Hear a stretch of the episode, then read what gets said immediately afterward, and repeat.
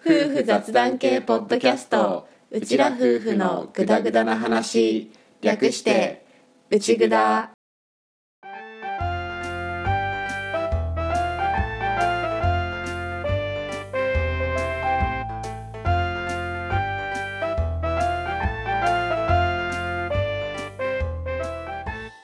リビングでの雑談を垂れ流す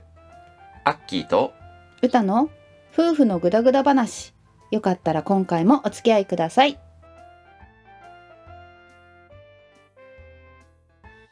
はいトルカキ農家アッキーです歌ですひふみよの4姉妹を子育て中の夫婦です今回もよろしくお願いしますお願いしますお久しぶりですあっきお久しぶりです2週間ぶりの私ですがはいようやくパンデミックが収まったねそうだね時々ねなんかちょっと誰かがねあれ熱出てきたかなとか怪しい雰囲気はあるけどいやいやでもあのうん11月下旬からの2週間うん3週間に比べればもう、 そうだねもう結局さうん前回の配信で歌言ってなかったから、YouTube 版の方は字で補っておいたんだけど、うんあれなんですよまず胃腸炎が来たんですよそうだねうんうんまず11月の下旬に胃腸炎から始まって胃腸炎が回り胃腸炎が回りきったところで今度溶連菌うんうん溶連菌に行ってで溶連菌がまた回ってんなって思ってたらそれがいつの間にかアデノウイルスになっていてうんそれが、まあ、ぐるぐるぐるぐる家庭内を回ってるっていう感じにうんなっていての家庭内パンデミックだったねんですよね。そうなんですよで多分だけどその3週全部コンプリートしてるのが俺とフー。あそうだねうんうんうん俺とフーの2人はその3つを全部コンプリートしていて、うんまあ、あとはみんな大体でも2種類ずつうんうん1種類だけだった人は多分いなくっていないと思うねえなんだかんだでみんな2種類はかかってるねただ効果不効果最大でもまあ3か一応うんう用を入れたら3人いっぺんにかかったタイミングはあったんだけど、うんでも基本1から2。そうだね海力に2ずつ倒れていってで一番でかかったのは一応大人はなんとか踏ん張って大人同時ダウンはなかったっていうそうだねのがまあまだ救いうんかなっていうところはまあ俺はかなり気合で強引に歌が潰れてるからしょうがないって感じで具合悪いまま稼働を無理やりし続けたところもあったんだけどそうだねあの説は本当にで歌が「あこれ回復してきてんな」ってなったからそろそろ言っとこうと思うんだけど「俺もう持たないから」 ってそうそこで私も治りかけでもう万全ではないけどでも動けるっていう状態にまでは回復してたから「 よしバトンタッチだ」って言ってその後私が稼働しっていうねいやでもそうでしょ俺38度9度超えてる俺よりはマシでしょうよまあねその時点で私もう本当にあの解熱してるくらいのあのだるさっていうかあるじゃん治りかけ完全回復する前の最後の一山みたいなあの状態で熱はないんだけど頭痛がすごいみたいな感じだったんだけど でももう「いける大丈夫寝ててアッキー寝てて私行く」って言った大体ね2週目と3週目に切り替わったところで歌がかなりスタートダッシュを決めたんです よスタートダッシュをパーンって決めて歌がスタートダッシュ決めてる間俺は踏ん張って 歌がスタートダッシュ終わってから俺が具合悪くなって あーバトンタッチでってなってたら、うんまあ俺もぼちぼち、まあ、これなら動けるかって動いてたら今度歌が3週目のスタートダッシュパーンって決めてねで歌が3週目のスタートダッシュから回復してきたぐらいに俺が3週目もらうみたいなそうそうそうまあまあまあまあまあねうんでも大人がまとめてダウンしなかったのとあとはみんな一気に倒れなかったみたいな、うんまあ、ローテーションだったから結局看病するにしても、まあ、1人2人看病し続けるのが続いたからどっちがいいかはわからないんだけどさうんそうだいねっそみんなが来て短期間で終わった方が良かった説もあるんだけど、うんでも一応1回の負担はまあ割と軽めっていうかうんそうだねのものが続いたっていう今時点でのパンデミックうんまだ終わったかはわからないそうだね逃げ切ったかどうかわかんないね まだね今はとりあえず落ち着いてるかなみいたいな感じではあるんだけど、うんまあちょっとね俺に関しては内ぐだ1回お休みしてしまいましてね申し訳ありませんでした、無あ事の回復してよかった一応ギリギリまで取る気はあったんですよ、俺はうんちゃんと着替えも持って YouTube も映る気あるっていう意思は見せつつ歌に「まあいいから寝とけ」とそう ここで無理してまた伸びた方がね私もきついしと思って 寝とけとまあタイミング的に内蔵も取らなあかんギリギリのところで潰れたのは俺の方だったっていそうだねうのが先週の、うん、はい、まあ、風ありがとうございました本当にありがとうございましたところでね、うんはい、今週は今週はっていうかもう今年最後なんですけど2人で撮っていこうと思います思いますじゃあ2023年ラストの回今回もよろしくお願いしますお願いします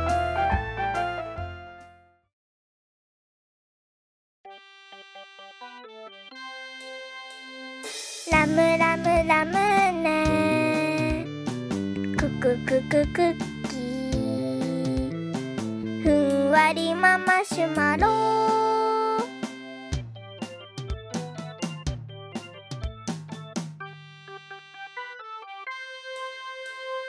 ラムラムラムネラムラムラムネクククククッキークククククッキーふんわりママシュマロふんわりママシュマロ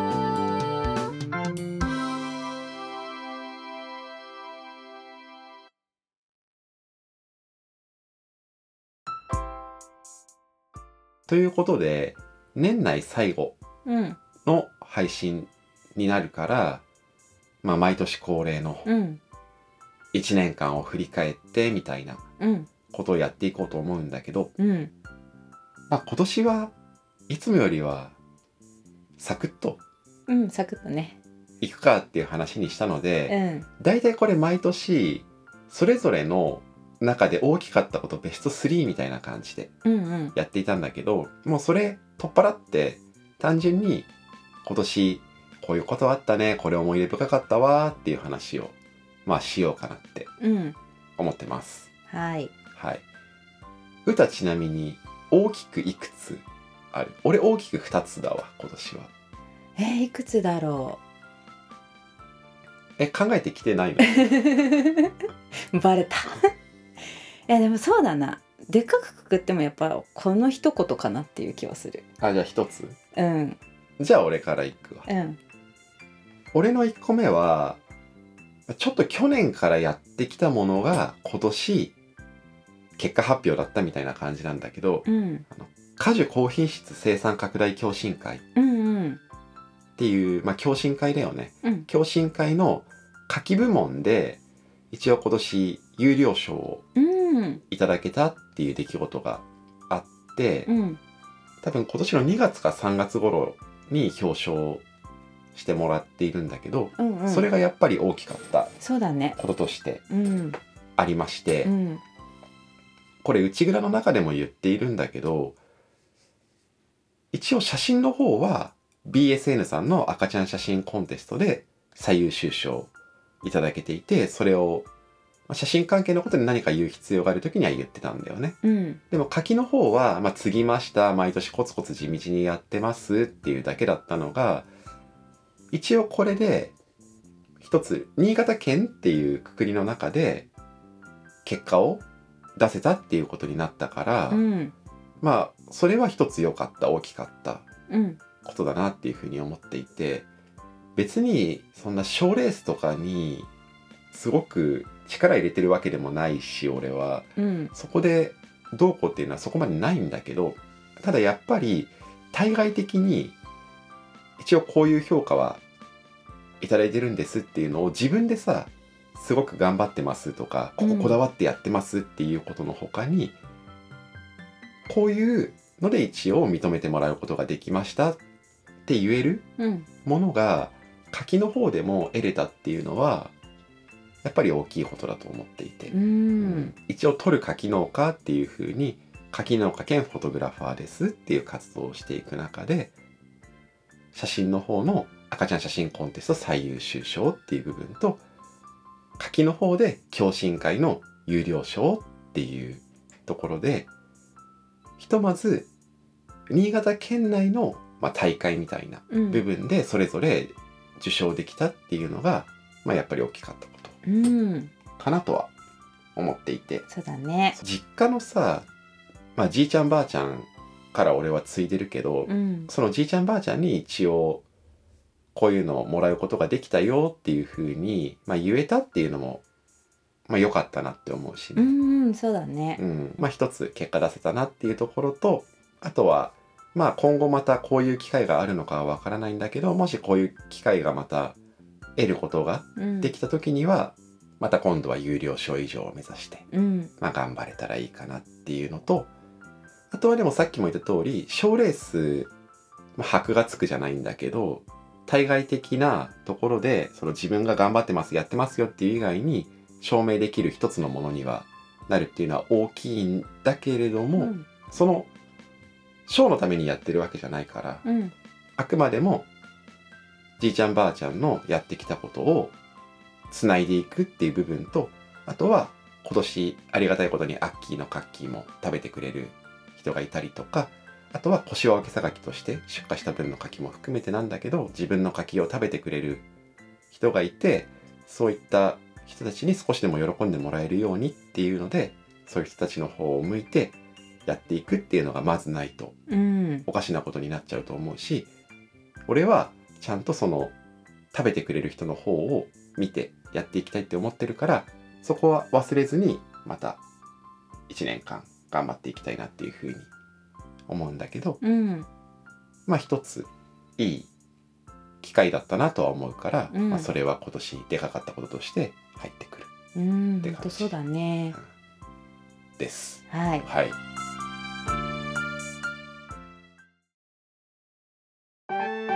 内ぐだファーストアルバム「内ぐだんだん」内ぐだ BGM から子どもたちの歌シリーズから農家バンドフェスまで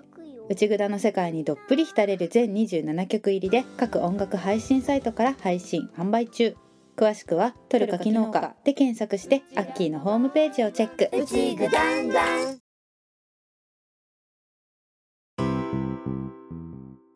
私の方はねもうまあ細々したことはいっぱいあるんだけど、まあ、この一言かなって思うのねうん、もうねやりたいことやったなって やりきった。そうそうなんか結構ね私のこういう企画やってみたいっていうものとかある程度内ぐだないでもさせてもらったしなんていうかまあ旅行ったりねうんやっぱり自分一人で何日も遠いところに行動するっていうのが本当にした記憶ないからさこの人生 うんそういう意味であ自分でもちゃんとできるんだなってちょっと思えたし、うんうんまあ、それを楽しいって思えてる自分もあまだまだだ頑張れるないけるなって思ったし。うんそうそういうなんだろう、まあ、もちろんねいろいろこれもやってみたかったなやりたかったなっていうのできなかったこともあるんだけどまあでも、まあ、その分差し引いてもすごい自分がこれやってみたいとかこうしてみたいっていうのはある程度できた年だったかなってうんうん思う。うん、こう SNS とかでの人とのつながりっていう部分も含めてなんか自分の視野を広げられたかなっていう、うんうんうん、気はすごいしてるからもう今年は本当そういう年にできてよかったなっていう感じかな そうだね歌は自己肯定感が低いじゃん低いねで自己肯定感って結局さ高めていくには成功体験を積み重ねていくっていうやり方が一つ大きいと思うんだけど、うんその成功体験重ねなくてもそもそも自分は大丈夫だし価値ちゃんとあるっていう風にマインドセットするっていうやり方ももちろんあってそれも大切だとは思うんだけどただ歌の自己肯定感の低さって多分だけど成功体験を積み重ねてきてないからなんだよね。うんっていうのが大きいと思うのよ。うんうんでもその成功体験って例えばなんかさっきの話じゃないけどなんかの大会で優勝するとか、うんそういうのとはまた違うんだよね。うん結局ちっちゃなことでいいからこれができたこれもできたこれもできたっていうのを繰り返していけば人間は自信を持てるようになるうんっていう中で歌の場合は怖いから何もしない動かないっていう感じじゃん。そうだねそれが今年はさっきの話もそうだと思うんだけど自分でやってみてあなんだできるじゃんとかできたっていうのが詰めたと思うんだようね、んだからそれは良かったなってシンプルにうんね思うよねうん私車で10時間もかけて青森行けると思わなかっ たもん去年まあそうでそうそれをさなぜかできないって決めちゃってるわけじゃんそうそうそうもったいないよねうん、なんだろう運転別にそんな嫌いとか苦手って意識はなかったんだけどやっぱりどうしても長距離移動ってアッキーと一緒でやることがほとんどでで運転もやっぱアッキーの方が大部分やってくれててっていう私助手席でふーんしてるみたいなのが多かったからそう,、だから自分がなんか長距離運転してるイメージって本当湧かなかったんだよねいつも助手席にいるイメージだったのよ、それがもうなんだろう自分で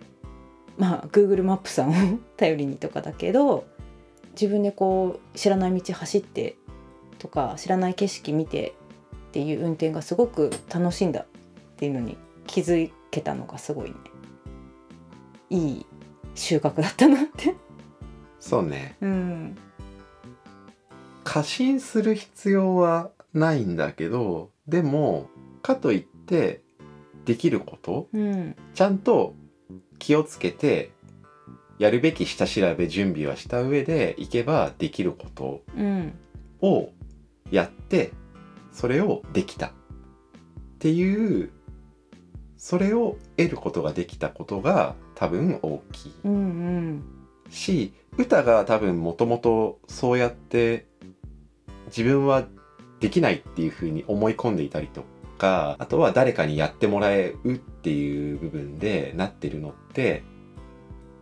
その良し悪しの部分ではないんだけど多分ご両親が大切にしてきてくれたからなんだよね。うん、心配で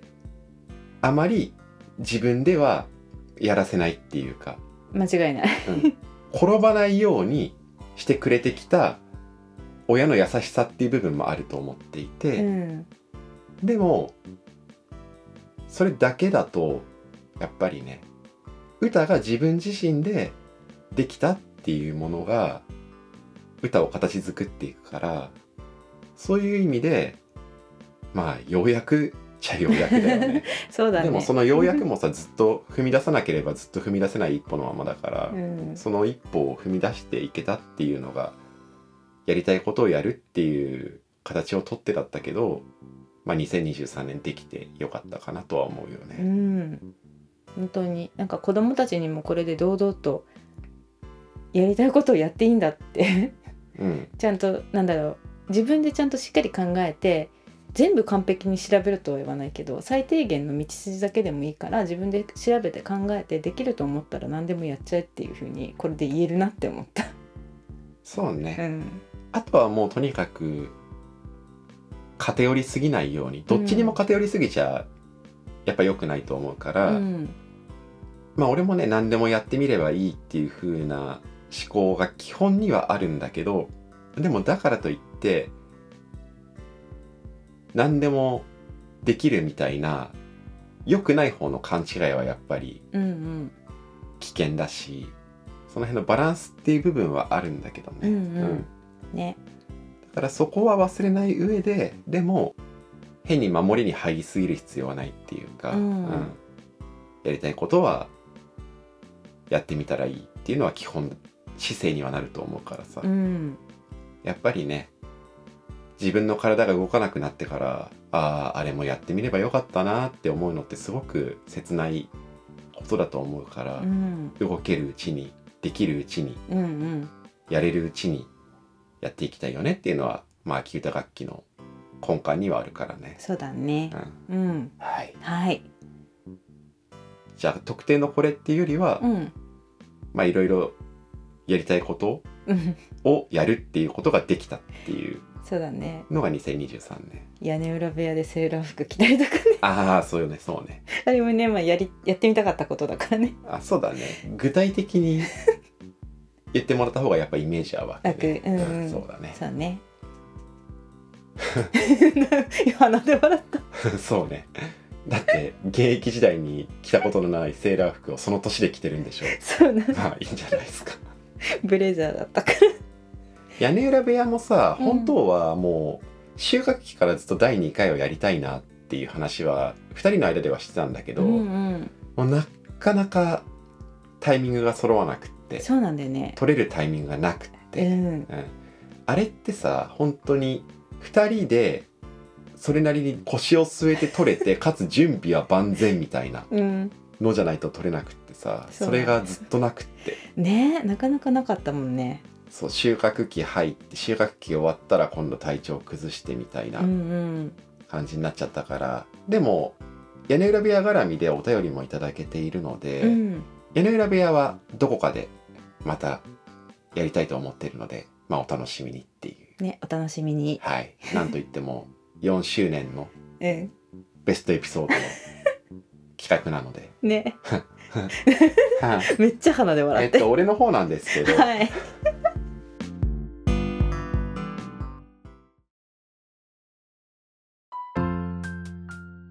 俺の2つのうちのもう一つ2023年の思い出深い出来事としては、まあ、歌と重なるんだけど、まあ、YouTube 秋歌楽器っていう形をとってにはなったけどずっと行きたい行ってみたいって言ってた車中泊旅に、うんうん、まあ、行けたっていうのがやっぱり大きくって。うんさっきの話ではないんだけどずっとやってみたいなって思っていたことではあったから、うんでも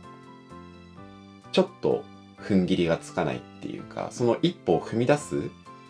のがなんとなく惰性でできなくって、うんでもやってみたら意外とできるし楽しかったしそれをできたっていうのがやっぱり今年の大きいことううんん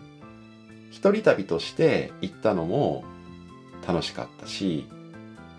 子供とね行けたっていうのも良かったしうんあと車中泊旅ではないけどお出かけ秋歌として歌とまあ陽もいたけ どまあそれでも歌とあんな感じでちょっと撮影しながら非日常の中でお出かけするっていうことができたりとかうんそういうのができたっていうのがやっぱり今年のすごく大きい出来事うんうんかなとは思うんだよね、だよねただこれとったびの2人も言ってたんだけどもう今すごく今年始めたことで新鮮で刺激もあって楽しいっていう感覚は確かにあるんだけど、うんとったびが言ってたのってその旅が日常になってしまうっていうことを言っていたんだよねああの2人は車中泊旅で日本を一周して回るっていうのをやっていたけど、あうんやっぱりもうそれがデフォルトの状態になってしまうと、うんうんそれが本当に日常になってしまうんだよねうんだから毎日車で寝泊まりするっていうような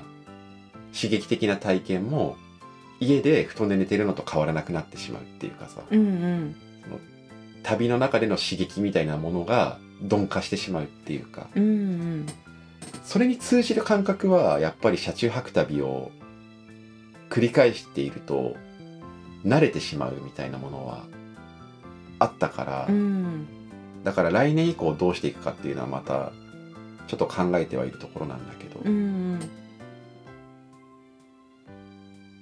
いい年になってきたじゃんうちらも。そうね悲しいことにそうで今もそうだしこれから先もそうだと思うんだけどどれだけ新しいことをできるか、うん新しいことをやるのを楽しいと思えるかだと思うんだよね。うんそれはすごく大きいと思っていて人間が止まる時ってやっぱり新しいことが面倒くさくなったりとかあーうんうん新しいことに触れるのが億劫になったりうんうん若い人が新しくやってることに対して「え何それすごい面白そうじゃなくってなんだそれ自分がやってきた〇〇の方がいいや」うんみたいな風になってしまうことうんがすごく怖いんだよねうん怖いっていうかそうなっていくと本当に止まってしまうと思うんだよだからどこまで新しいことに感度高く入れるかっていうかさん新しいことを楽しめる自分で入れるかっていうのがすごく大きいと思うから、うん今年は車中泊っていうのをやったし、まあ、来年も多分やったりもすると思うんだけどまた来年は来年でね何か新しいことに挑戦してうんいけたらいいなっていうのは、まあ、これから先ずっとあると思うから、うんまた新しい楽しいことに向かっていけたらいいなっていうふうに今は、まあ、思ったりうんしてるっていうのが、うん、2023年の終わりに思う一つのことかなっていう感じです。ですはい。まあ来年だったらねようさんがねついにねうん。園児になるからねそうね。そうその部分でうちらから少し用が離れていくっていうか子育てがうん一つの区切りを迎える年が2024年。そうだから本当に2人の時間っていうのが多分今まで以上に増えるっていう かいやわかんないなんよ。で 取れない方が良かったねってなる可能性もゼロではないから。否定はねできないけどねずっと一緒にいるとやっぱねそれも本当慣れかもなーって思うけどうん喋らないのが普通みたいになってしまったりねただまあ環境はね間違いなく来年は一つ変わるから。うんそこで何をするのかっていう話ではあるんだけど、うんうんまあ、でもとにかくせっかくね生きてて時間があるから、うんでせっかく生きているんだから楽しい時間を重ねていきたいなっていうのは、まあ、これは変わらず何年だろうが、2023年だろうが2024年だろうが変わらずうん大切にしていきたいことだなっていうふうに思うから、まあ、なんか楽しいことワクワクすることをやっていけたらいいなってうん思います。思いますはいはいまあ、2023年を振り返ると一応そんな感じそんな感じだから2人ともやっぱり秋歌楽器っていう新しいものを通してこれまでやってこれなかったことをチャレンジできたうん挑めたっていうのはやっぱり2023年の大きい出来事。うんまあ、秋歌楽器に限らないけどさ、うんうん屋根裏部屋とかは秋歌楽器じゃないし。そうだねで、まあ、それが一つ大きいうんことでした。でした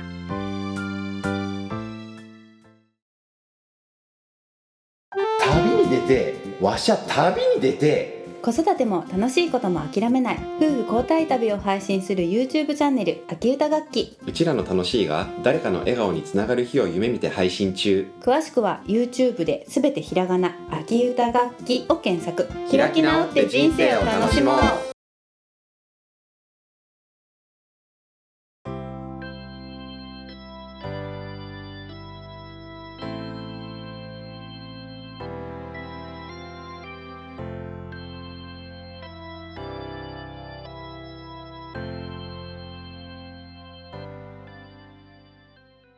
ということで、ううんちらの2023年を、まあ、簡単に駆け足にではあったんだけど振り返ってみまし出た。ました一応2024年どうしていくかっていうのはまだうちらでも話しきれてない部分も正直あって、うんどうしていくかいろいろ悩んでるところもあるんだけど、うん例えば発信活動をどうするかっていう部分もそうでうん秋歌楽器が一応チャンネル登録者数1,000人っていう目標を打ち出して半年以上うんずっと、少ない時でも週に配信で続けてきては見たんだけど現時点でまだ4分の1もいってない、うん240人ぐらいなんだよね今これうんうん撮ってる段階でのチャンネル登録者数が。うんっていう中で YouTube のチャンネル登録者数を増やしていくっていう方向でこのまま続けるのかとかうんその辺はちょっと考えていかなきゃいけないことかなっていうのは思っていてうん内札もそうなんだけどうちらの発信活動のコンテンツって正直たくさんの人に受けるものではやっぱりないから。うんどっちかっていうと狭い範囲に深く刺さってくれるコンテンツだと思っていて、うんそうだまあね内札は特にそれでいいと思ってずっとやってきてるんだけど、うん秋歌楽器の方はそれをもうちょっと万人受けにしたいって思ってやって始めたものではあったじゃん。うんまあ、でもそれが一応続けてきて結果としては今こういう感じでってなってるから、うんまあ、どうしていくかの部分だよね。ねちょっと考えていかなきゃいけないかなとは思っていてうんただやっぱり出力も限りはあるから、うんどれをやっていくかっていうのを選んでいかなきゃいけなくってさ、うん内蔵もやっていて秋歌楽器もやっていてまた何か新しく挑戦したいことが出てくるかもしれないってなった時にじゃあどれをやるのかあとはどういう位置づけでやるのか、うんうんっていうのはやっぱり考えていかなきゃいけないことかなって思うからう、んうんね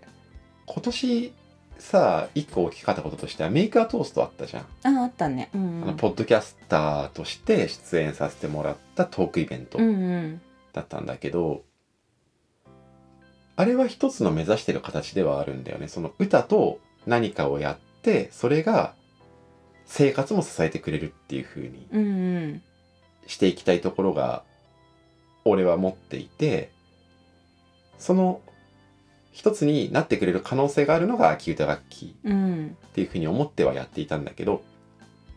やっぱりうちらのやってることで YouTube で生活を支えるっていうところまで持っていくのはまあ簡単ではないうんっていうのはやってみて想像はできていたけどひしひしと感じたっていうかさ。まあねうんっていうところがあったりもするから何か2人でやることで生活を支えてくれるものっていうのを作っていけるといいんだけど、うんそれをこのまま YouTube コツコツ頑張っていくのかどうなのかっていうのは、まあ、うちらとしてもちょっと考えなきゃいけない部分かなっていうのはあるし。そうだようね、んなんだろうこれは YouTube は YouTube でやっぱ楽しいし、まあ、私としてもこう編集するっていうね最低限のこの編集技術をね動画身につけて編集ねそうそう動画編集できるっていうスキルを身につけられたのはすごい良かったなとは思うんだけど、うんまあ、やっぱなんだろう性格的にバンとこう見て見てって言えないんだな自分っていうのもやっぱ感じてしまってそうねそう自分を撮るっていうのも正直本当まだ慣れなくて。うんだから取り忘れとかすごいやっぱあるなって編集してだから思うしもっとこの時こういう撮り方しとけばよかったなとか慣れてなさすぎるなっていうのはやっぱ感じるからうんそこをちゃんとしっかりやっぱ意識して作っていくか本当にもう抜本的に全く新しいことをいっそのことを始めてしまうのがいいのかっていうところは本当に悩ましいなって。そうなんだようね。んだからうちらがうちらで楽しむっていうのが根幹にあるっていうのは多分ブレない、うん、ブレないしうん内札みたいなことは多分やっていくうんうんやっていくんだけど、ただもうちょっとビビらないで主張していくうん何かが欲しいなっていうふうに思っているんだようね、んうちらとしてそうなんだよねそれが果たして何なのかうんポッドキャストなのか YouTube なのかテキストメディアなのか全然違うことなのか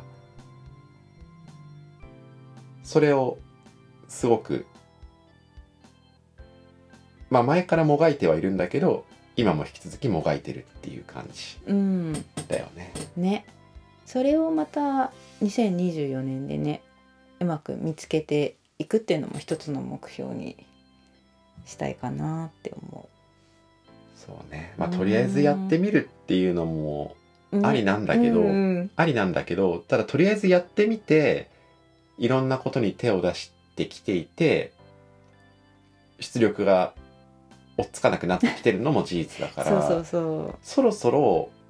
なんかこれだなっていう手応えのあるものううをん見つけたいんだよね、ねうん、うん正直。あとはそういうのを探しつつではあるんだけど俺で言えば根幹にあるのは取る柿農家であって柿を食べてくれる人写真を撮らせてもらう人たちの笑顔のためにやっていくっていうのはブレちゃいけないから、うんうんなんか魅力的な例えば YouTube で何万人にもチャンネル登録してもらってうわーいみたいなうんのがあってもいいんだけど、うんそっちが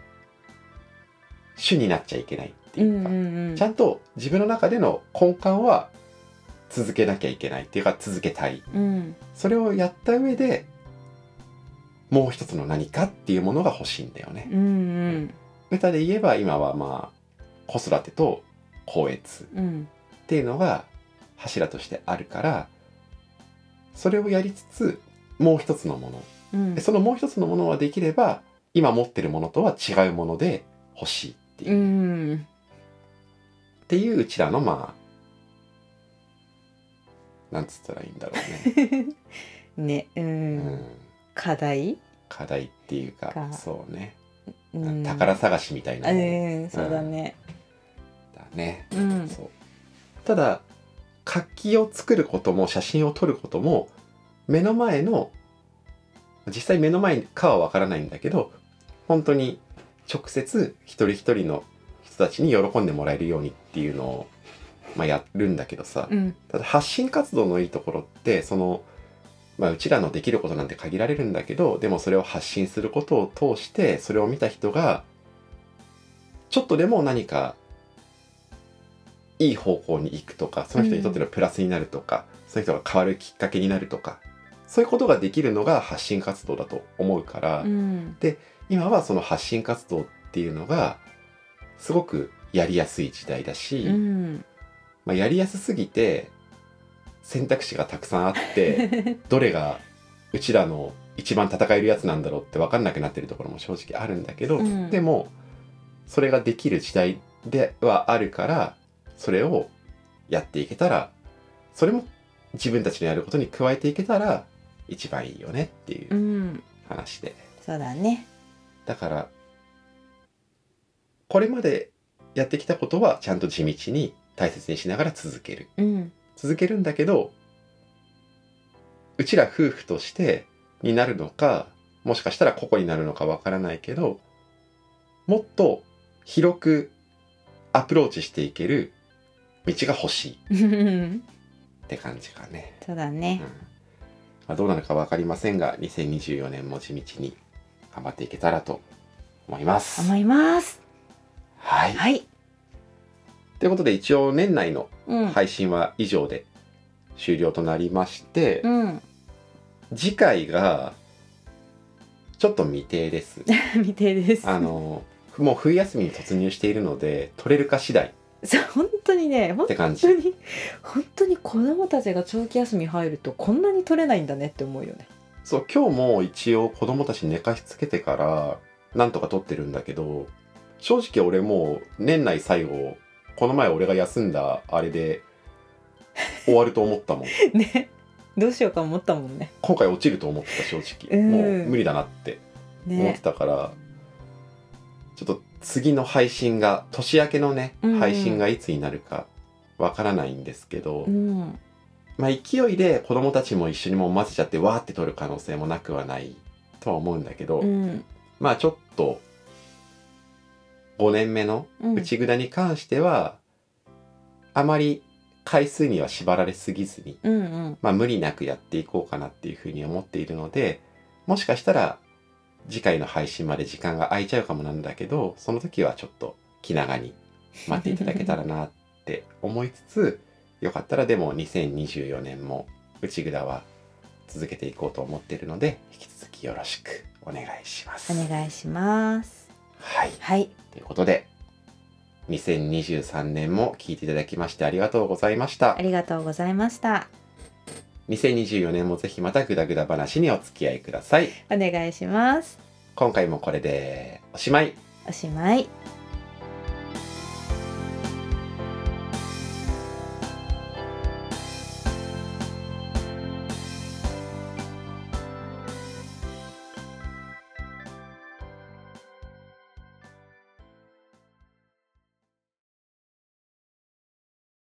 うちぐだ